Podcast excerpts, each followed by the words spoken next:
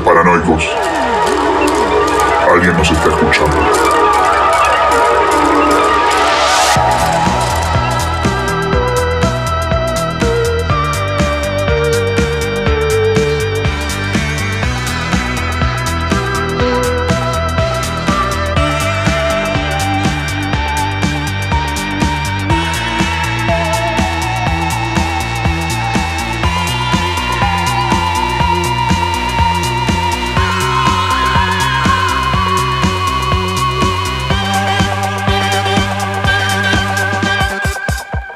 Bienvenidos, bienvenidas a un nuevo episodio de Los Paranoicos, un podcast de cine en el que no hablamos de Black Widow.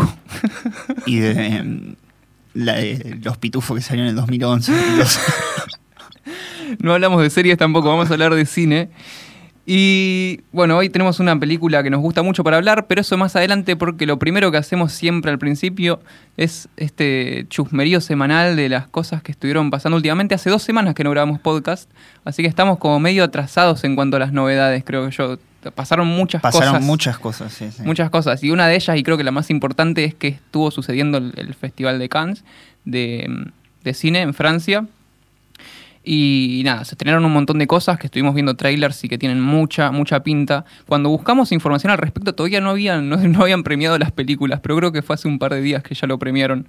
Así que. Y el premio principal se lo llevó una mujer por segunda vez en la historia. En la historia, sí. Julia Ducournau, o no sé cómo se pronuncia, que la única vez que había ganado una mujer había sido en el 93 con El Piano, película de Jane Campion. Y bueno, esta es la segunda vez en la historia en que una mujer gana la Palma de Oro. Sí, esta directora es. eh, Que no lo sos- mencionamos, pero fue con la película Titán, que esperamos Claro, Titán. ver pronto, ¿no? Sí, sí, eh, unas ganas terribles de ver esta película. Es la directora de Ro o... mm, ¿Cómo se llamaba también? En- Crudo. Crudo, sí, pero en, francés era otra palabra que no recuerdo No, ahora. el nombre original era Grave. Grave, sí, pero debe ser en francés, que es grave o algo así. Sí. No sé cómo será. Este, bueno, nada, es. ah, yo tengo sentimientos encontrados con esa película.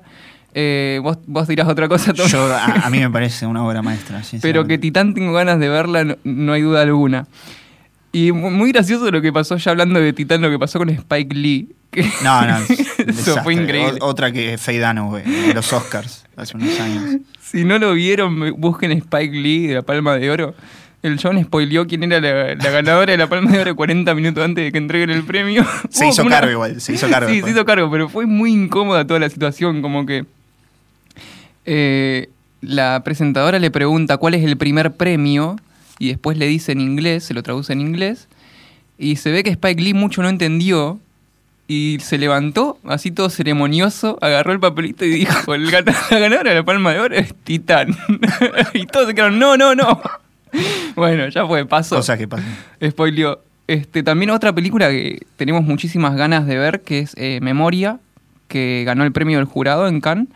Eh, y por lo que tengo entendido es la, es la primera película del director taiwanés, primera película en el extranjero, digamos, del, del director eh, taiwanés, eh, Apichapong. Huerzaquetul, algo así, ¿no? sí, Apichatpong Guaretzaketul, o como sea que se diga. Este, un un nombre terrible, tiene los tailandeses muy difícil. Eh, bueno, para quienes no, no conocen, es el director de Tío Bunmi, quien, o Bonme, quien puede recordar sus vidas pasadas. Una película, creo que es del 2010, 2013, por ahí anda. Muy loca, que tiene una eh, mucha fuerza en sus imágenes. Y por lo que vimos en el tráiler de Memoria, que actúa Tilda Swinton también, eh, digámoslo de paso. eh, nada, muy, muy fuertes las imágenes, como no, no porque sean perturbadoras, digo, ¿no? Por, por la fuerza que tiene la imagen en la composición, me, me resultan impactantes. Es en Colombia, ¿no? Que se filmó. No tengo la menor idea. No Me tengo la menor idea. sí, que- Puede que ser, este mira. continente. Este, después, ¿qué más hubo? Bueno, en Cannes hubo un montón de cosas. eh, Bueno, se estrenó Vortex de Gaspar Noé, que Sí. sucedió algo muy peculiar, que Gaspar Noé subió el póster de Vortex a Instagram y el día que se estrenó en Cannes subió una foto donde se lo veía internado y todo entubado. Entonces puso que... ¿Habrá tenido algo que ver el estreno de la película? No sé, pero puso que tuvo una hemorragia cerebral. Bueno, después volvió a subir otra foto y puso como día número 11, la vida es mucho mejor y no sé qué. Claro. Resulta que esas fotos tenían un año de antigüedad. ¿Ah, sí? Sí, así que parece que Fue fue, toda una campaña de marketing. Una campaña de marketing de Gaspar Noé, que es un genio. Y, y nada, bueno, y subió estas fotos y, y contó, le contó a IndieWire que, mm, que tuvo un- una hemorragia cerebral y estuvo a punto de morir Pero eh, hace un a año. principio de la pandemia, en el Ah, 2020. Mira. Y que ahí como que cambió lo que quería hacer, porque él venía diciendo que iba a hacer una, una película de- de- sobre la Inquisición o sobre la historia de la religión, que tenía ganas de hacer eso y que, que desde que tuvo el accidente, como que su vida cambió, que dejó de fumar, dejó de consumir drogas y demás. Mira. Y, bueno, y se mandó con, con esta, con, con Darío. Argento. Con Darío Argento, sí. Este, sí, vimos un clipcito. No tenemos idea de que yo al menos no, no me spoileé nada al respecto de qué va la película. Vi un clipcito que, que sacaron. O sea, hasta donde tengo entendido, la película va de una pareja de, de ancianos de Sí, avanzada edad mayores. Que, mm, que conversan sobre la vida. Y sé que un- el personaje de la- del hombre está lúcido y la mujer va perdiendo la lucidez a medida que Mira. avanza la película. Que además está filmada, eh, perdón, se, está proyect- se proyecta con, Ah, pantalla dividida, ¿puede ser? sí, con pantalla dividida. Sí, había leído algo al respecto. Toda la película es pantalla dividida. Mirá qué loco. Este, Que bueno, que viene con eso igual de la pantalla dividida, ya lo hizo con Luxa Eterna. Sí, yo no, no la vi todavía, sí, pero he, Y he leído al Funciona. Luxa Eterna funciona muy bien cuando lo hacen. Ah. ¿Se están enloqueciendo de a poquito o Sí. está recobrando su sanidad? Sí, sí, no, dicen que es la película menos provocativa de las que hizo. claro, claro. Como es la, Eh, me interesa, me interesa. O sea, ve- ver algo así de Gaspar no, Noé. protagonizado por el maestro obvio, Darío Argento. obvio, obvio. Eh, otras de las cositas que vi en Cannes que me, me llamó la atención es Flea, un documental animado. Eh, una onda, digamos, como Vals with Bashir, ¿no? Documental animado, digamos, hablando del género. Que es sobre un hombre que de niño fue refugiado de Afganistán. Eh, no me, no me informé mucho sobre la película, pero sin dudas tiene pinta por lo que he visto, eh, las imágenes y, y los frames que he visto. Y como ya dije alguna vez, creo que, no sé, los documentales sobre la memoria y sobre estas cosas de la guerra, justamente ahora estoy viendo uno que ya creo que lo vamos a debatir en, en algún, en algún momento, lo- me, me parecen muy interesantes. Y, y nada, esta película fichas como, como a todas estas que, que hemos estado nombrando. Sí, y seguimos con la animación. Nada, salió el tráiler de mm, Crypto Zoo, eh, película de ahora de 2021 de- del querido Dash Show que hizo que hace unos años en el Bafisi, creo que el 2016 o 2017 se estrenó McIntyre High School Sinking into the Sea, que sería Sí. algo así como todo mi secundario hundiéndose en el, en el océano, ¿no? En el mar, o En el mar. En el río, no sé. muy bien. Y mm, nada, película de animación de este eh, caricaturista devenido en director de cine de animación que hizo el cómic El ombligo sin fondo, Sí. cómic que amamos. Y bueno, nada, salió el trailer de Crypto Zoo que se había estrenado en Sundance a principio de año. Después se pudo ver en el Bafisi, que no la perdimos. Sí, yo no tenía ni idea Yo- que estaba. a mí se me pasó por alto, por completo. Sí, tal cual. Y nada, va de, de- de un zoológico de, de criaturas mitológicas. De eso va. Sí. Así que- y tiene mucha pinta el, el Sí, vimos el tráiler el otro día y realmente impactados, o sea, volviendo otra vez con esto, con el tema de, la- de la- lo impactante que son las imágenes, ¿no? Qué, qué bueno que está y qué lindo sería ver eso en una pantalla grande. Ojalá que, que se pueda Sí. dar, porque por cómo están las cosas últimamente, que en el cine lo único que hay es Black Widow, vuelvo, vuelvo a decirlo así por el meme. Claro. No, lo bueno ahora es que hay un reestreno de, mm, el 22 de julio en cines argentinos de El planeta salvaje, de Oh, René Laloux. sí, película sí, del sí. 73. Nada, así que bueno, se va a estar estrenando, supongo solamente eso. en Buenos Aires, así que seguramente iremos. Sí, está para pegarse una escapada. Otra cosita que quería hablar de, bueno, volviendo acá, seguimos con esto, pero se estrenó la última película de Asghar Farhadi, que es un director iraní. Eh, quienes no hayan visto nada de él, recomiendo mucho. Ya demostró muchas veces que, que dirige muy, muy bien eh, sus películas. Y por lo que leí, esta nueva película se llama Ejiro, un héroe. Se dice que es su mejor película desde La Separación, que es una, una peli del 2011, que es una película increíble. Pero igual tengo que decir que El Viajante, que, que se estrenó en 2016, es un peliculón como pocos y, eh, me parece una, una apreciación subjetiva, digamos, ¿no? Con la, la- perdón, como la mejor película desde el 2011 de este director y no sé, hay, hay que ver, hay que ver. Yo le tengo fe, pero este director tiene muy buenas cosas eh, eh, a lo largo de, de su filmografía y, nada, ansiosos por, por saber qué, que tiene para darnos esta vez. Eh, en el chusmerío semanal, el mítico Sacha Baron Cohen eh, enjuició a una compañía de cannabis que usó a Borat, uno de sus personajes, ¿no? Tenemos a Borat, Ali G, a Bruno, un montón de personajes que, Ali- que él ha hecho y que son geniales. Bueno, usaron a Borat en un afiche sin la autorización del actor. Eh, y nada, lo está, lo está demandando por esta compañía como por 5 millones de dólares, una suma ridícula de dinero. Y nada, salió el abogado de. salió el abogado de. Perdón. El abogado de Sacha Baron Cohen a decir que Sacha Baron Cohen nunca usó cannabis en su vida. Nada, un careta resultó sí. No, y bueno, para agregar un chusmerío más, eh, Jackie Chan dijo que le gustaría unirse al Partido Comunista de China.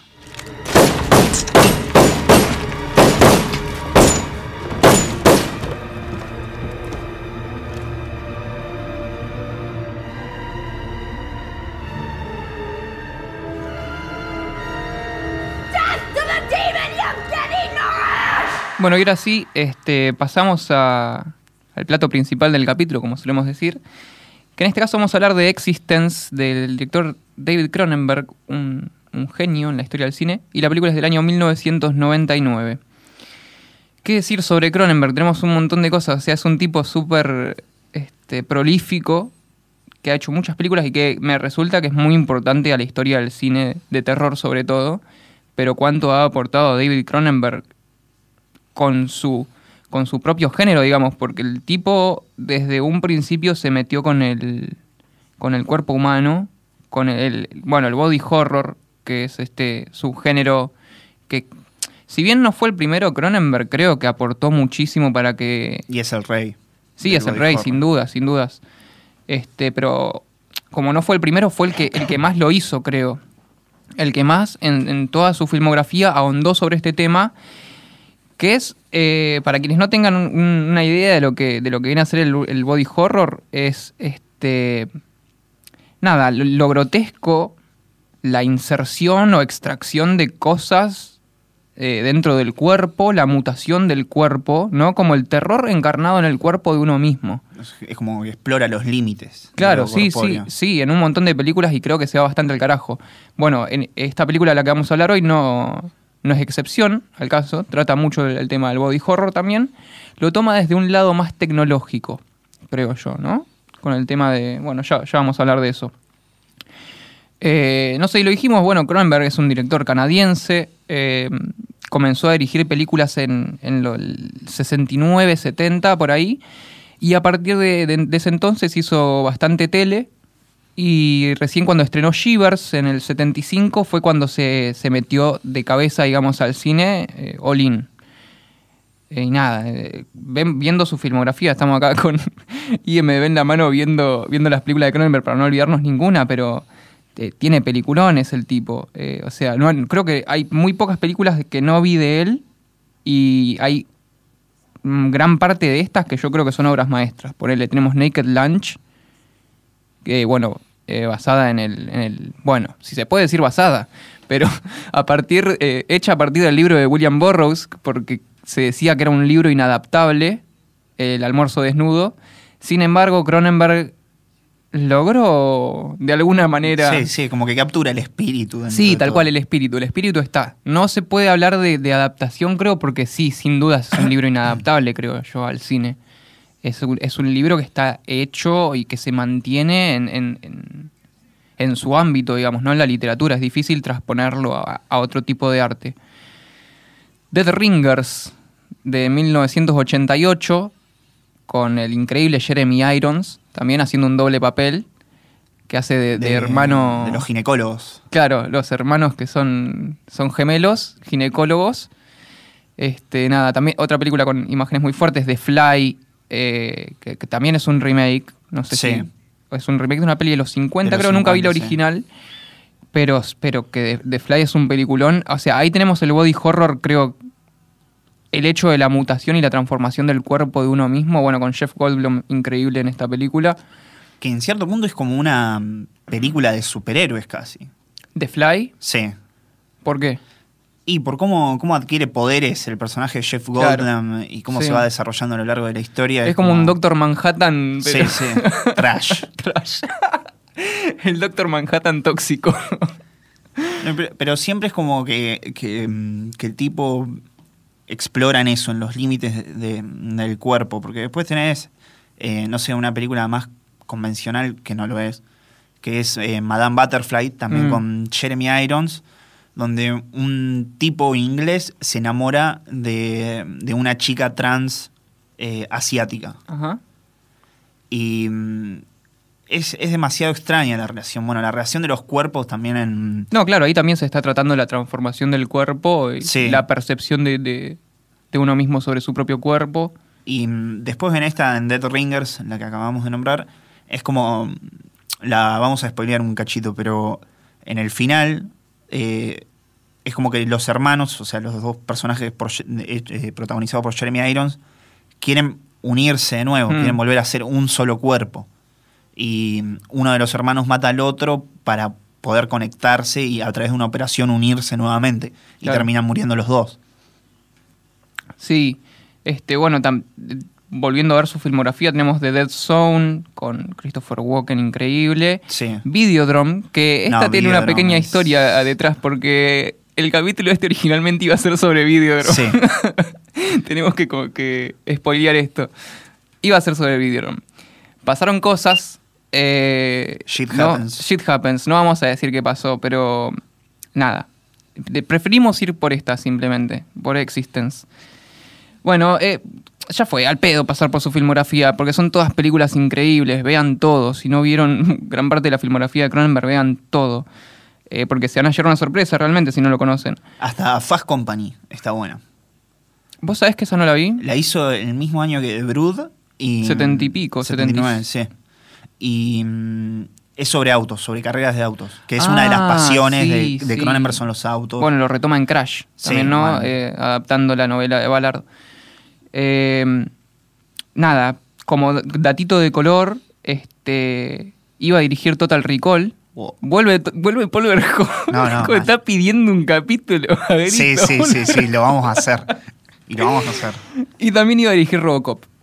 Pero no, pero no las dirigió. Eh, tiene algo por los insectos también. No sé si te habrás dado cuenta a lo largo de su Mm. filmografía. Como que. Bueno, en Existence también sucede, pero a lo largo de su filmografía, como que siempre hay. Ponele Spider, que es esta peli del 2000 y pico que hizo, que es una peli muy extraña. Que Con se, para, por mí- Voldemort. Sí, por, para mí se va bastante de lo que es su... No sabría cómo catalogarlo, ¿no? Pero lo que es el resto de su filmografía. Sí, es como el cambio. O sea, Tal cual. Spider que viene después de Existence. Puede ser, vos sabés que puede ser, no sé si hay algo antes, pero puede ser que sea posterior a Existence. Y después ya a principios del 2010, eh, finales de los 2000, empieza a tomar otro camino, ¿no? Sí, Como que hace, completamente. hace, bueno, hizo Maps to Stars, hizo esta la de Freud, que ahora no me acuerdo. Claro, pero antes están las dos que hizo con Viggo Mortensen. la de History of Violence. Y Eastern Promises, Promesas Eastern del Promises. Este. Y ahí es como que cierra un ciclo y empieza Sí. uno nuevo. Sí, tal cual. Porque en Eastern Promises y, y una historia de violencia se nota todavía cierta, cierto rasgo de lo que venía haciendo en décadas anteriores Cronenberg. Yo creo que ya cuando hace, bueno, cuando hizo Maps to Stars, este, esta la de, ¿cómo se llama? La de Freud, ahora no me puedo acordar. La de. Freud Sí. es em, A A Dangerous, Dangerous- Method. Eso, Dangerous Method, un, Un método, método peligroso. Bueno, ahí ya, ya para mí no. O sea, me, me cuesta verlo como una película de Cronenberg porque ha hecho tanto. tanto so- de este mismo tema del body horror que me cuesta sacarlo, ¿no? Igual los, no tengo problema de ver estas películas, me gustan de hecho.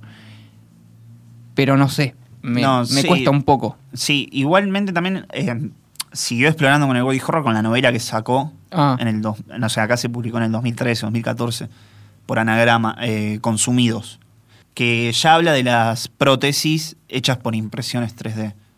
O sea, Ujú. es- es- esa novela es alucinante, creo que es la única novela que tiene. Mira. Este. Bueno, para, si no quedó claro el tema del, del body horror, hay un montón de películas al respecto que también podemos nombrar. Que Bueno, te de, tengo. de hecho, la que nombramos hace un rato, Raw, crudo, Sí. de, de Julia Ducournau, es- Sí, tal cual. pertenece al género. Tal cual, 100%. Eh, no sé, tengo acá anotadas que, que como estaba pensando en pelis body horror, tengo Akira, Alien 3, ponele. Alien 3 Sí. por el tema del, bueno, del Bueno, embarazo. el, el extremismo francés es hijo de Cronenberg. Sí, sin dudas, sin dudas. Este, Martyrs. Tenemos Sí. Es, no puede ser más body horror. es terrible. Eh, tenemos, eh, ponerle un hombre lobo americano en Londres por el tema de la transformación. The Blob, que es una película, de- es un remake también, pero es la que hablo yo es del 88. Es un peliculón, véanla. Este, es como una masa gelatinosa que invade una ciudad y se empieza a comer todo. Y los efectos están increíbles, los efectos son de otro planeta. También mismo hablábamos de, de Gozu en el capítulo pasado. Gozu, sí, ya que el final que lo, lo spoileamos en el capítulo anterior es Body Horror al 100 o From Beyond de Stuart Gordon. Eh, bueno, no, hay un montón de cosas. Después también eh, podemos verlo actuando a Cronenberg en Nightbreed, que es una peli. ¿Es de, es de Clive Barker? ¿La dirigió Clive Barker? ¿Vos sabés que ahora no.? Creo que sí. Puede ser, sé que la historia es de él, no sé si la dirigió, creo que sí. Claro, sí, es de, es de Clive Barker. Clive Barker dirigió este Hellraiser también, ¿o no? Sí. Eh, tiene tres pelis, creo. Sí. Claro, sí. ¿Y cuál falta? La otra es el, la de- mm, No me puedo acordar. La del mago este. Sí, sí. ¿Cómo Illusion, Lord of Illusion. Sí. ¿Esa? Sí. Eh, también tiene un cameo increíble en Jason X, que es un placer culposo Jason X para mí. Es tan mala, pero la- me encanta. Este, nada, aparece al principio de la película y es un capo, un capo. Y después se lo puede ver, creo, si no me equivoco, en la nueva esta Handmaid's Tale, creo que es. Ajá, mira, no, no creo sabía. que en una de esas está actuando. Mira, En una serie de estas. loco. Y también podemos hablar un poquito de su legado, porque su hijo Brandon Cronenberg también eh, dirige películas y muy buenas. Sí, Tiene muy dos películas hechas. La primera es eh, Antiviral del 2012, eh, que es, bueno, es loca, es loca. No sabría cómo empezar a describirla. Y después tiene otra que sacó en 2020, ¿es? Sí. 2000, Possessor. Ajá. Possessor es increíble también. Me encantan las dos. Antivirales es una locura porque, bueno, trata el tema de. Nada, el- el- en una sociedad no tan alejada, eh, como los fanáticos de las estrellas, sean del ámbito que sean, quieren acercarse más a sus ídolos teniendo las mismas enfermedades que ellos. Entonces hay como compañías que venden estas enfermedades que tienen las, los famosos, digamos, ¿no? Y hay un tipo que es el protagonista que es como un, eh, ¿cómo te diría? Un traficante de virus, viruses o como se diga. Eh, entonces como que se empieza a volver loquito de a poco y de repente se encuentra con un virus que no está muy bueno tenerlo. Así que nada, se la dejo picando ahí. Possessor, Possessor es increíble con Alicia Riceborough. ¿es? creo que sí, es la, de- la chica de Mandy. la chica de Mandy. Una cara muy particular. Sí, un Eh, papel genial. Sí, sí, increíble, increíble. Eh, nada, crímenes del futuro. Exactamente. sobre eso. Bueno, pasamos directamente a la película. Este, hablemos, hablemos un poco de Existence. Em, ¿Cómo podemos hablar? de- ¿Con qué arrancamos de Existence? A ver, ¿qué, qué- Bueno, qué es Existence? Existence es un videojuego. claro, sí. O sea, en la película. La película va sobre eh, una pareja o dos personas que están relacionadas de alguna manera, que son Jude Law y Jennifer Jason Lee, que, ¿cómo era? Pycool era Jude Ted Law. Pycool es, es y Jude Law. Alegra, Alegra Geller. Gran nombre. Que mm, están, o sea, la película comienza con que Alegra Geller es la desarrolladora de un videojuego. Como si fuese como una realidad virtual. es como una ¿no? realidad virtual. Es, es, en- de hecho, es como un aparato biológico. Eso es loco, eso es loco, eso es muy loco. El, el tema de esto es como una consola de videojuegos, sí, Sí. pero es, tiene vida, Es, digamos, es orgánica. Claro, es y orgánica. tiene un puerto que se conecta al cuerpo humano. Claro, e- eso también, eh, a mí me- la primera vez que la vi me voló la cabeza, es como un cordón umbilical. Tenemos, ¿no? La consola de videojuegos viva, que se mueve, que es como un, or- un organismo vivo, que ellos se refieren a, ella como GamePod. Y desde ahí se conecta como un cordón umbilical que se inserta en los cuerpos de- del humano o de los humanos que quieren jugar al juego.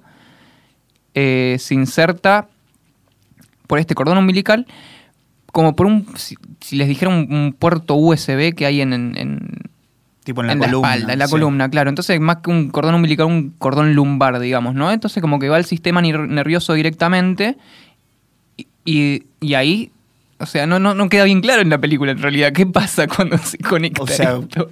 supuestamente cuando se conectan es como si pasaran a la otra realidad donde está el juego. Que al comienzo, de cuando pasan a esta realidad, les cuesta al cuerpo adaptarse y a la mente adaptarse a que están al juego, digamos. a que Claro. Están jugando porque siguen teniendo su misma imagen, digamos, o su misma sensación física. Y ahí es cuando mm, pasan a la otra realidad. Sí. Este.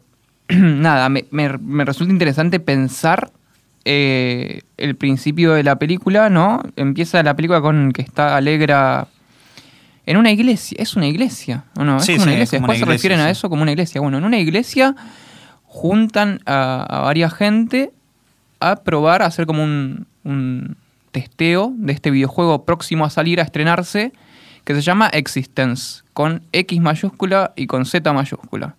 Buscan voluntarios, ¿no? De toda la gente que hay ahí, y Alegra da pie a la ceremonia, todos se conectan y eligen a 12 personas, 12 discípulos, en una iglesia, ¿no? Están en una Sí, iglesia, sí, es como sí. que ya, ya desde ahí va por, por un, un- Tiene como una pizca de, de- de algo religioso con respecto a este videojuego.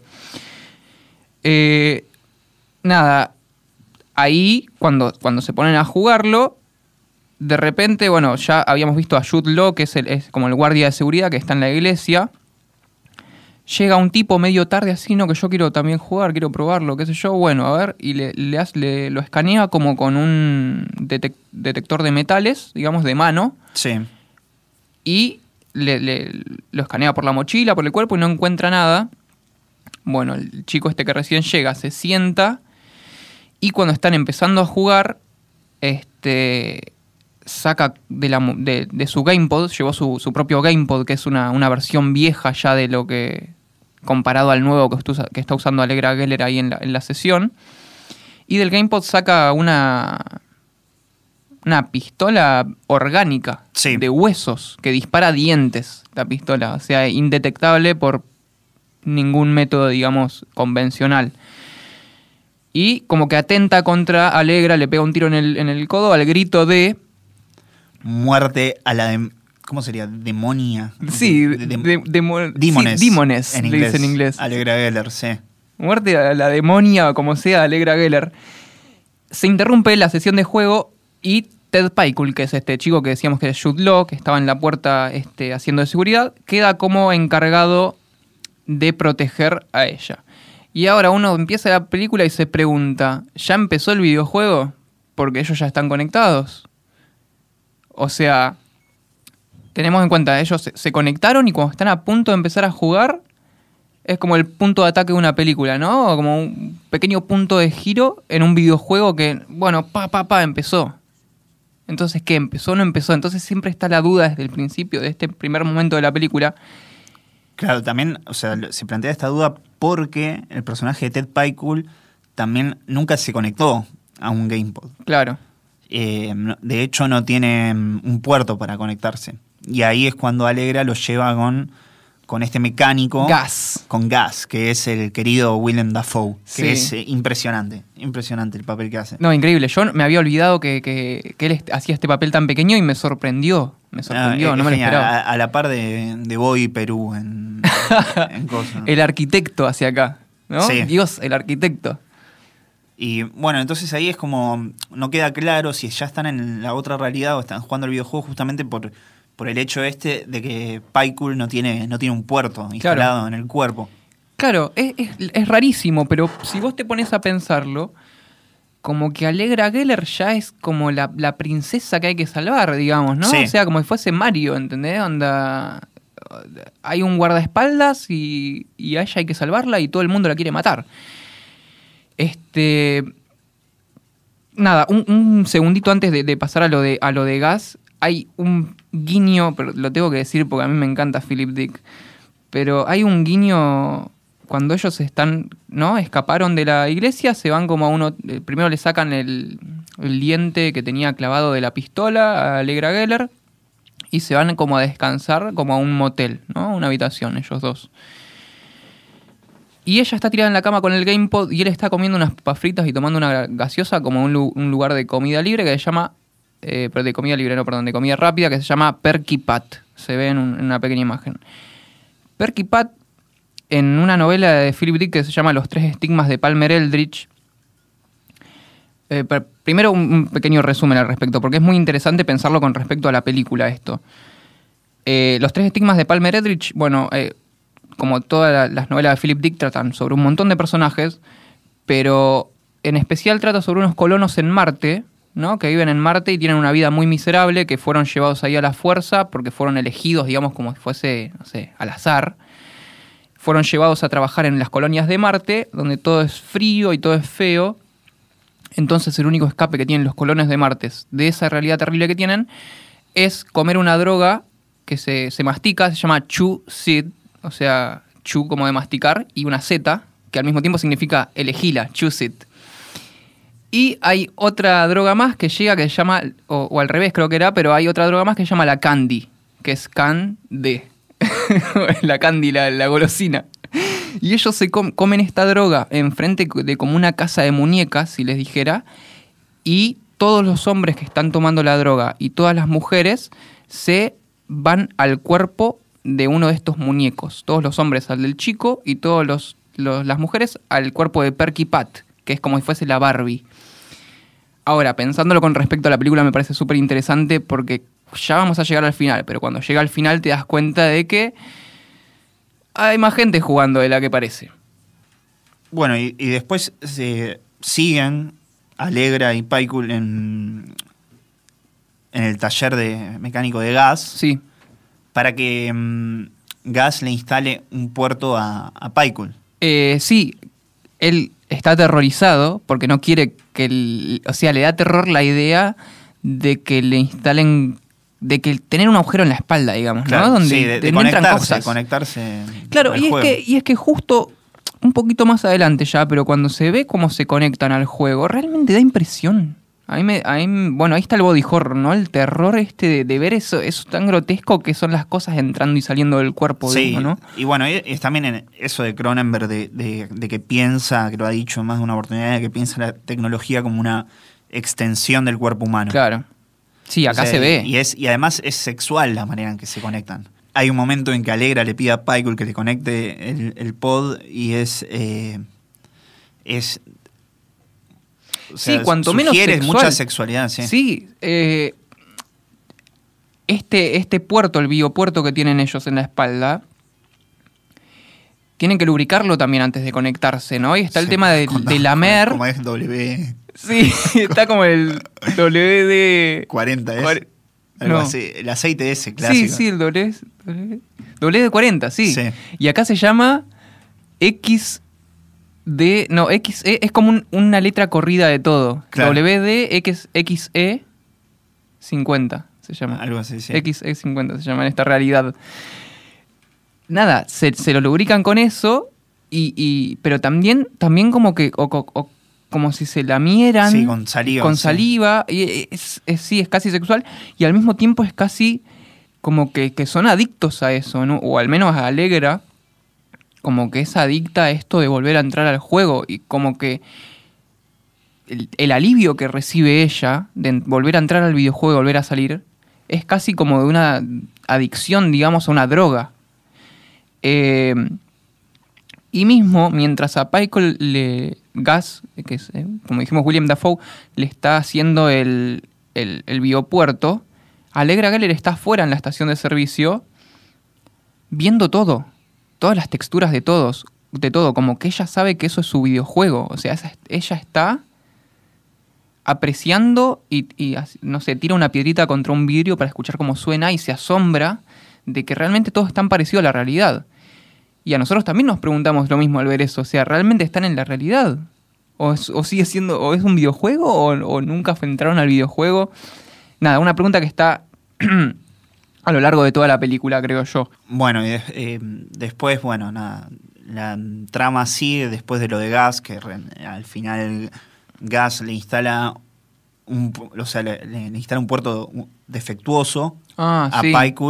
Que ahí es cuando se daña el pod Y ahí Claro, es- al conectarse entra como en, en cortocircuito el, el- el- la GamePod y Alegra Geller se vuelve loca. Sí, y ahí es cuando se escapan, lo matan a gas y se escapan y se van con otros mecánicos que les pueden arreglar el, el GamePod para volver a conectarse. Y ahí se, como que se van a un hotel y ahí se conectan y vuelven a entrar a otra realidad más. Claro, entran otra vez como adentro.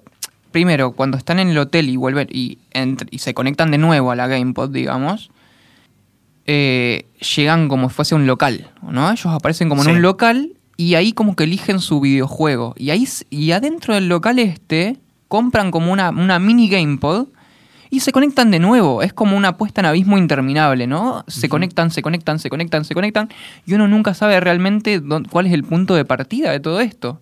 Y lo que va pasando, que me resultó increíble, fue que a medida que, que va pasando la trama, y a medida que van entrando a estas realidades, eh, las acciones que empieza a tomar el personaje de Paikul es como que no estuvieran determinadas por él, sino por su personaje, que es lo que Eso le explica. Alegra Eso es loco. En, en varios momentos, que es el personaje el que está actuando y como que lo tiene que dejar fluir. Claro, de porque un- uno al jugar este videojuego, para que la trama fluya y siga, tiene que decirle a los personajes ciertas frases o accionar de cierta manera.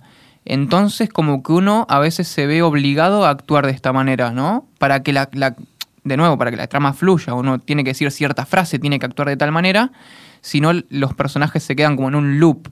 Sí. Que eso pasa mucho también si te pones a pensarlo en la película. Hay momentos en los que, en los que pasa y uno piensa, che, estaría, tendría que estar pasando esto acá. Exactamente, sí. Eh, sí, sí, sí. Como, soy como, es- como que quedan ahí en trance. Y Claro. De hecho, las miradas, las acciones, todo es como.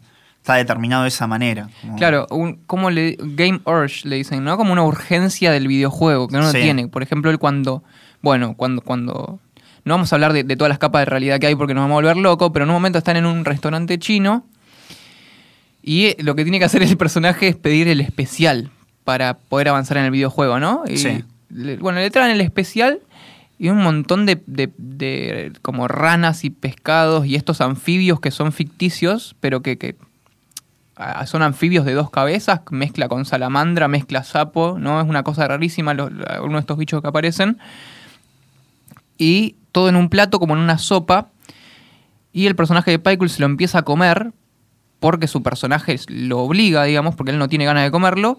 Y con los huesos de estos, de estos animales arma la pistola que vimos al principio, la pistola Sí, orgánica, orgánica esta que, que dispara dientes. Y es un pequeño mindfuck esa parte, ¿no? Es como, ¿qué? Pará, pero está- si están en un videojuego, ¿cómo? Este, no, bueno, loca, loca, loca, mal. Eh, bueno, después la- las cosas se van a- un poco al carajo yendo al final con esta, esta rebelión que, que- que siempre se insinúa que está ahí, pero nu- nunca se entiende del todo hasta cerca del final, que es como una rebelión que hay entre dos grupos, que uno está a favor de los videojuegos y otro está a favor de la, a favor de la realidad. Exactamente, ¿no? sí. Entonces, como Como si hubiese una guerra civil dentro del videojuego. Claro.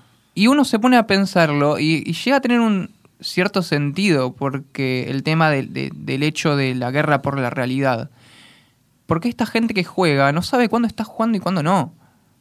Eh, nada, a mí cerca del final de la película son las preguntas que me surgen al verla de nuevo la película, ¿no?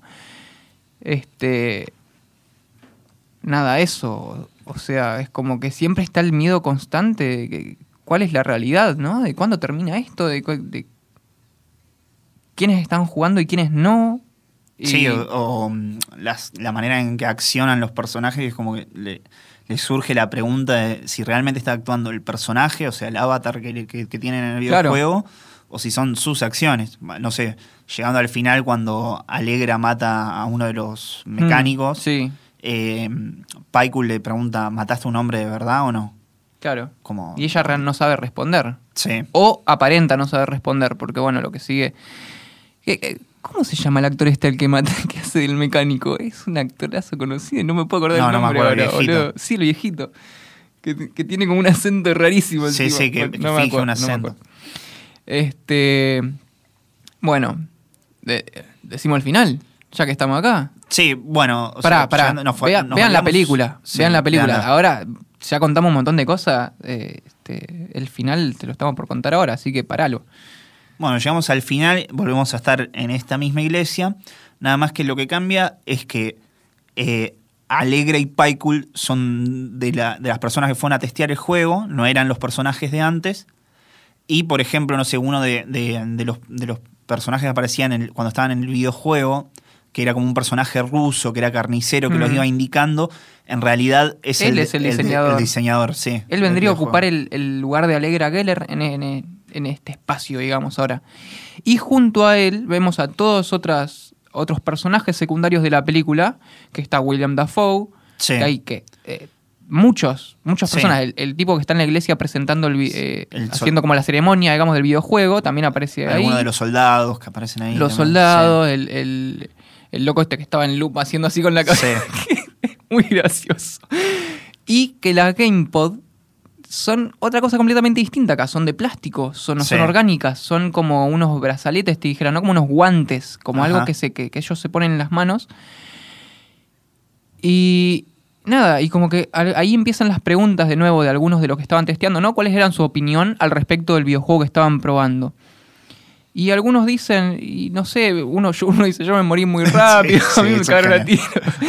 Otro dice que, que le pareció como muy, muy loco el tema de la, de la guerra por la realidad, ¿no? De los dos bandos en contra de la realidad. Y esto es lo que empieza a preocupar un poco al, al desarrollador de videojuegos que dice, si es- el videojuego trató sobre esto es porque alguien tiene algo de esto en la cabeza, ¿no? Es como que alguien estuvo pensando en esto de la guerra con- por la realidad contra los videojuegos. Y ahí nomás llegan este, Alegra Geller y Tate Pikel con pistolas y a los tiros contra el desarrollador de videojuegos. Exactamente. es como Son ellos. Comienzan otra rebelión más. Claro, ahí empieza, ¿es realmente la rebelión o es otra más? ¿O es un O videojuego? sí, ahí es. ¿O es la realidad? Porque en, en un momento también que nos olvidamos mencionar es que, que Alegra Geller, cuando están dentro del videojuego con Paikul, es como que después de, de que se está la guerra civil y qué sé yo, aparece como si fuera con un casco que no, había, que no lo Ah. habíamos visto nunca también. Sí, ellos aparecen, a- a- con los cambios de realidades, ellos aparecen con distintos peinados y, Sí.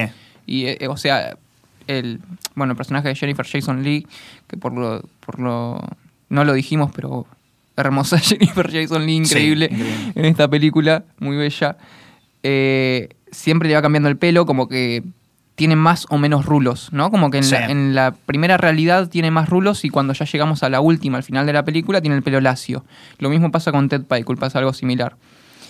Bueno, pelan las pistolas y, y matan al desarrollador de videojuegos. Y cuando están por matar a, a uno que sería como el, el- el guardia de la puerta, lo mismo que era Ted Pikel en la otra realidad, Sí. le dicen, esperen, esperen, ¿todavía estamos jugando el videojuego o no? Y así termina la película.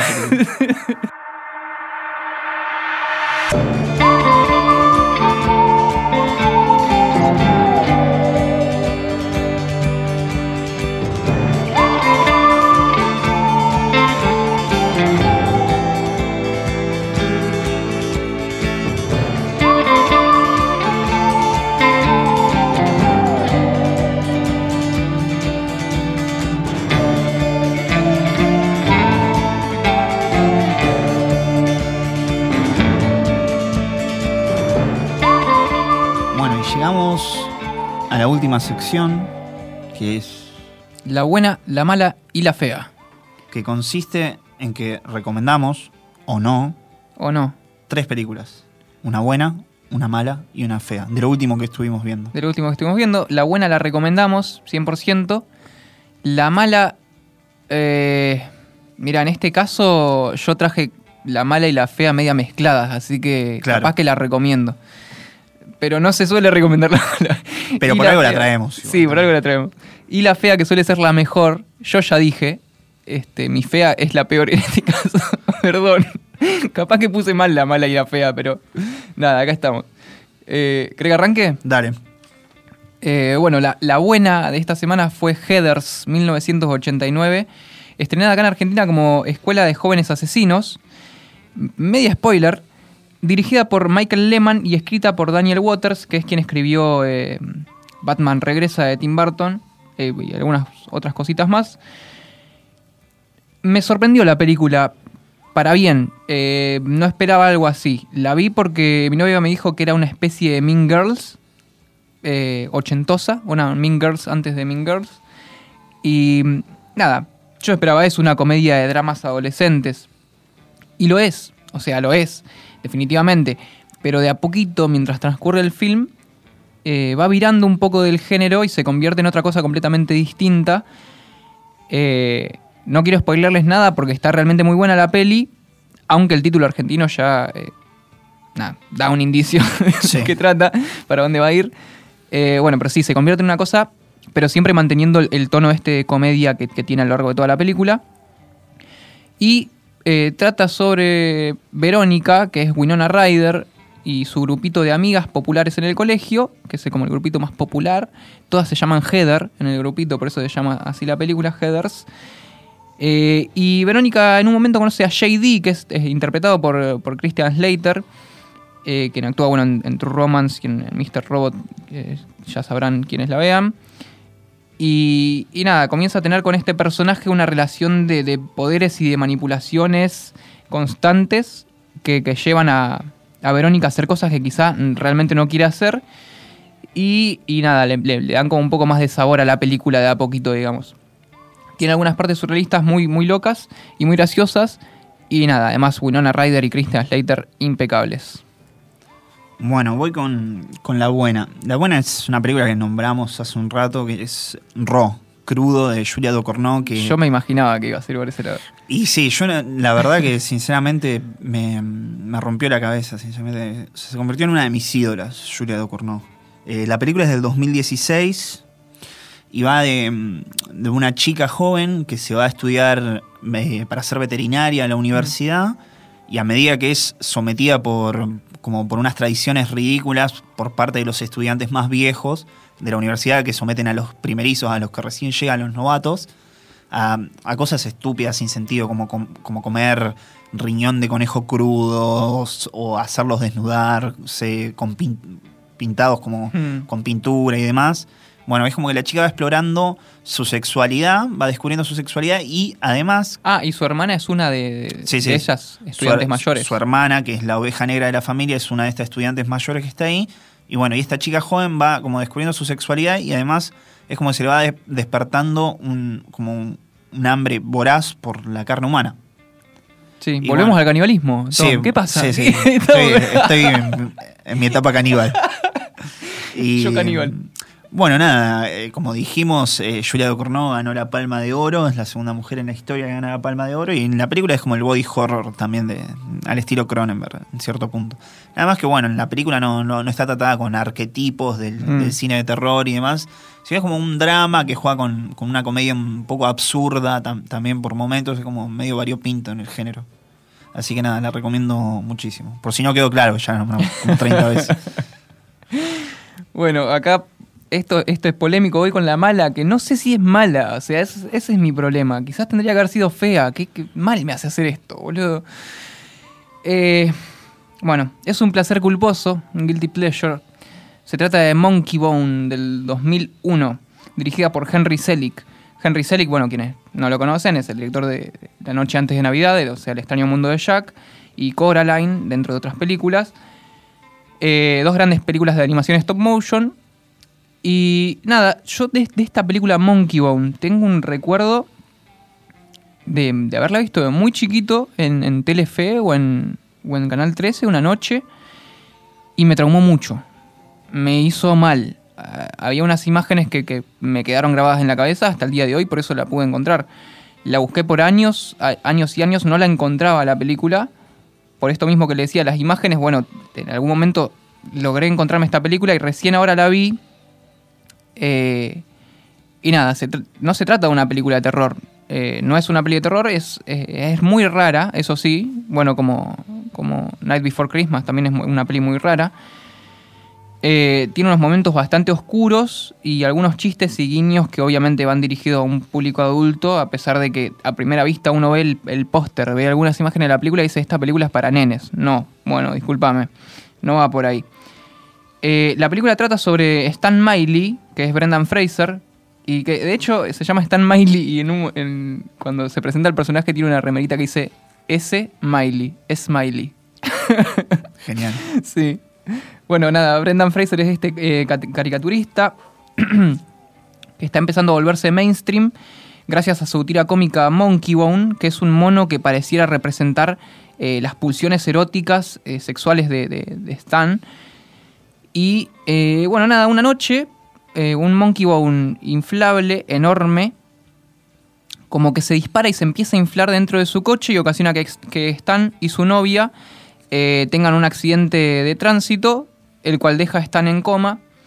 Y de acá en, de acá en adelante Stan este, se queda como encerrado en un mundo surrealista de pesadillas. eh, entra como, como, como, ¿cómo decirte? Como por una montaña rusa, entra como si fuese una ciudad que está eh, llena de marionetas y de muñecos muy surrealistas y que, por lo que dicen, se alimentan de las pesadillas de la gente. Ahí mismo se encuentra con una versión eh, viviente de Monkey Bone, con quien a pesar de las diferencias se proponen hacer una tregua, porque se llevan muy mal el uno con el otro, hacer una tregua y deciden escapar de este, este mundo infernal que es el mundo de las pesadillas. Eh, Monkey Bone, bueno, no, no les quiero spoilear mucho, pero lo engaña y logra despertar en el cuerpo de, de- de Stan. Y, y nada, toma el control. Se vuelve todo muy loco. Eh, tiene unos efectos muy cool, muy buenas animaciones de stop motion. Está hecha como. ¿Quién engañó a, engañó a Roger Rabbit? ¿Viste? Como una mezcla Sí. de stop motion con, con live action. Eh, no es tan buena la película, vuelvo a repetirles, pero tampoco es tan mala. La, la vi y dije, es mala, pero tengo. no sé, siento placer al ver esta película de nuevo. Tiene unas imágenes muy locas. Eh, por eso creo que vale la pena recomendarla. Y especialmente si la vieron en la tele chicos y tienen algún recuerdo y dicen, no sé cuál es esta película, bueno, mira, te salvé las papas si llegas hacer esta. Este, está basada en una novela gráfica de Kaya Blackley. Actúan, como dije, Brendan Fraser, eh, Bridget Fonda, John Turturro hace la voz del mono. Eh, y tiene unos papeles muy pequeñitos Rose McGowan, Giancarlo Espósito, Whoopi, Gold- Whoopi Goldberg perdón, y Bob Odenkirk, Saul Goodman, que Mirá, ya lo hemos nombrado. joven estaba ahí. Sí, sí, re joven. Eh, muy chiquito igual el papel que tiene. Pero sí, nada. Vuelve eh, Saul Goodman al podcast. Bueno, y voy con, con la mala. La mala es. eh, iba a poner una de Eli Roth o de Zack Snyder, pero. No de nuevo, decía. Pero no, no lo hice. No, la mala es Dead Lips, Hojas Muertas, película de animación, anime, 2004, de Hiroyuki Imaishi. Al director no lo conocía, la verdad. No lo conozco yo. La, película es como un- ahí en el, no sé, en el mundillo a- anime otaku de internet, es como más under, igual que el mainstream. Es como esta obra de culto magnífica. Ya me la habían recomendado un montón de personas de, dentro que les cabe el mundo de la animación o están dentro del mundo de la animación. Y la película va de, de- de un tipo con cabeza de, de televisor y de una... What? Sí, exactamente. la su cabeza es un televisor.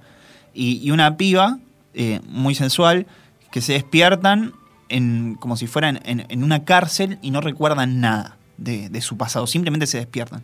Están encerrados en esta cárcel donde está lleno de personajes muy extraños. qué sé yo, y, y la película es como... es, es, o sea, es muy grotesca Ajá. la manera muy explícita como está. Pero me pareció, o sea, no me pareció como relevante todo eso. O sea, o no sabieron cómo usarlo a su favor. Por eso me pareció mala la Ajá. película. Porque hay películas grotescas y así muy explícitas, como la que hicimos el capítulo anterior, Sí, ¿no? Visitor sí, Q, que es desagradable. Pero lo saben usar a su favor. Y acá es como que no. Es, es una película corta, es como 55 minutos donde, donde no se explora. ¿Y recuerdan todo a partir de, la- de imágenes en la tele? No, Ah. no, no, no, no, no- no quiero spoilear, pero después es como que van recordando cosas a través de, de- de ciertos actos sexuales y demás. Ah, mira. Pero, qué sé yo, si quieren, véanla. Eh, a ver, a mí no me gustó, para nada. O sea, hay buenas películas de animación, o de anime en este caso, dando, dando vueltas, pero esta no, no es el caso. O sea, y quería como, nada, fue como desmitificar el- este mito que tenía de, de- de película de culto que yo Claro. la verdad no se lo encontré, sinceramente. Claro. ¿De qué año es? ¿Habías dicho la película? 2004. Ah. No, ya tiene su tiempo para hacer película de culto. No es Sí. nada nuevo. Este. Bueno, por último, esta semana la fea fue. eh, no sé, es que venimos. Estoy, estoy enquilombado con esto de la, la mala y la fea, que se me mezclaron, que no sé cuál es cuál. Sí. Pero bueno. quizás esta tendría que haber sido mala realmente. Pasa que Monkey Bone no es fea, pero esta Claro. es fea y es mala, entonces quedó acá. Este, nada, quizás es polémico lo que digo, porque hay- eh, sé que hay gente que le gusta y, y sé, sé que es una película de culto también. Se trata de una película noruega que se llama Troll Hunter del 2010, dirigida por André Obredal, que es el director que unos años más tarde dirigiría La autopsia Jane Doe, que es una peli de terror que está bastante bien, está muy buena, eh, es así, la recomiendo. Y se ve que, que por el terror puede hacer cosas interesantes, pero acá en Troll Hunter, la puta madre, qué embole que me pegué. Eh, con el nombre, como el nombre lo indica, la película sigue a un cazador de trolls en Noruega. Está hecho como un found footage. eh, metraje encontrado para quienes no, no conocen al respecto, como La Bruja de Blair Witch o. eh, Perdón, La Bruja de Blair Witch no se dice. El proyecto Blair Witch. O Blair Witch Project. Sí. Eh, o, o Holocausto Caníbal, que ya hemos hablado de esta hace uno o dos capítulos atrás. Se mete mucho con el folclore nórdico, con la figura de los trolls, que son horribles, en parte porque son feos, y en parte porque el CGI es de hace 10 años y es una garompa el día de hoy como quedó. O sea, tampoco es que está tan mal, pero...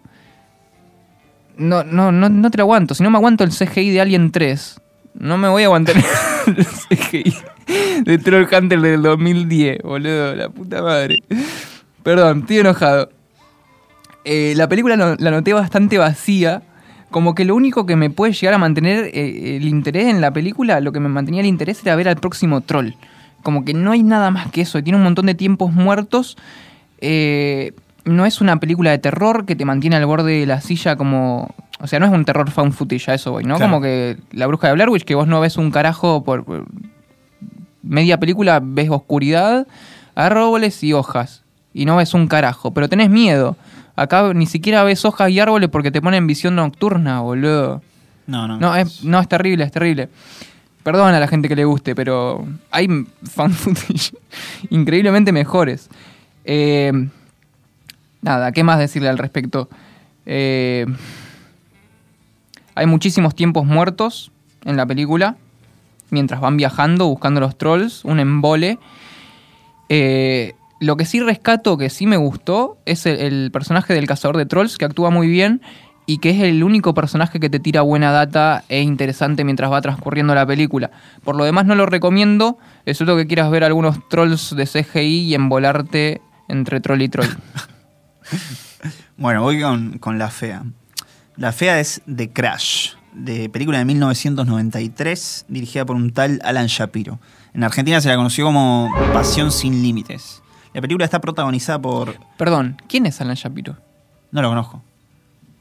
Bueno, No lo conozco. investigo, investigo mientras, mientras me contás. Eh, está protagonizada por Cary Elwes, actor que no conocía, y por la gran Alicia Silverstone. No sé, la protagonista de Ni Idea, de Amy Heckerling. Bueno, peliculón de los 90, que a mí me encanta. Bueno, eh, es- The Crash va de, de un periodista que está alquilando una habitación en la casa de una, de una familia adinerada, muy adinerada, que tienen una pequeña hija de como 14 años Ajá. que se destaca en todo lo que hace, pero que no logra tener amistades reales y siempre se excluye a sí misma.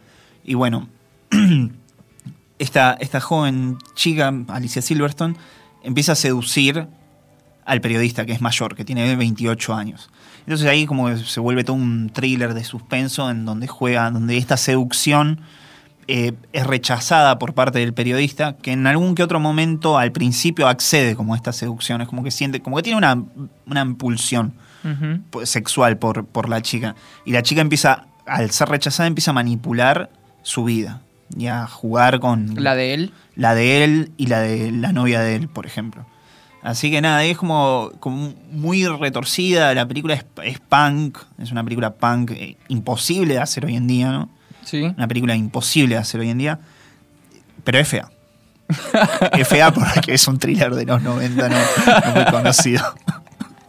O sea, Eso ya dice todo. Yo la estaba pintando como bueno, el, el gran thriller de los 90 y no lo es, sinceramente. Es una No. película fea. Cuesta encontrarlo en IMDb, en IMDb, de hecho. Este, no, mira, Alan Shapiro es, eh, aparece como mm, equipo misceláneo en Altered States Genial. de Ken Russell.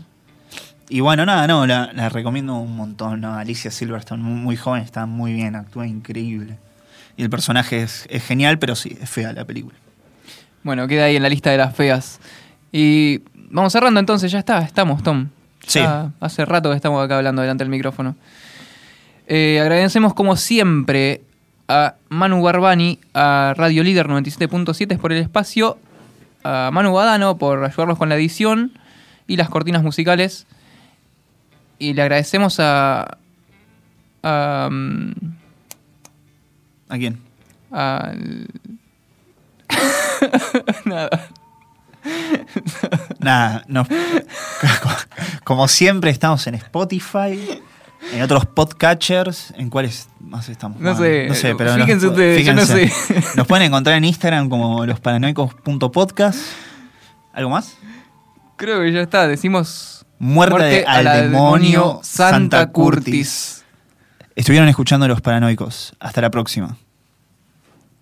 Yo soy Leo Churco. Yo soy Tomás Romero Luis.